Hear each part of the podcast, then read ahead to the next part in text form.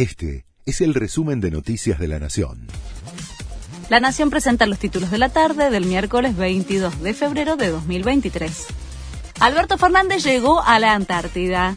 El mandatario viajó en el Hércules acompañado de varios integrantes de su gabinete, entre ellos Santiago Cafiero, Carla Bisotti y Jorge Tayana constituye la cuarta visita de un jefe de Estado al continente blanco y tiene como objetivo reafirmar el carácter bicontinental del país en el Día de la Antártida Argentina.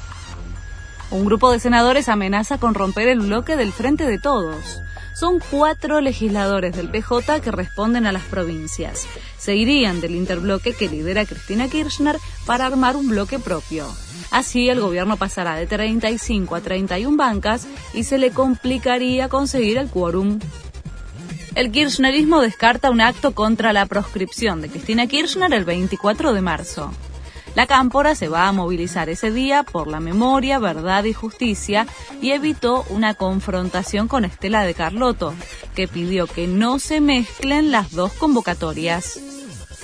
Conmoción por las dos hermanas argentinas de 12 años que saltaron de un tercer piso en Barcelona. Una de las gemelas murió y la otra está en estado crítico pero estable. Los investigadores encontraron dos cartas escritas por ellas y dos sillas que habrían utilizado para saltar. Las nenas pertenecen a una familia de origen argentino que llevaría poco más de dos años en Barcelona. Leo Messi volvió a entrenar con el PSG en medio de las versiones que lo vinculan al Barcelona. Hoy se sumó a la práctica después de pasar dos días en Cataluña junto a su familia. El domingo, el equipo parisino visita a su escolta en un partido clave en la lucha por el título de la Liga Francesa. Este fue el resumen de Noticias de la Nación.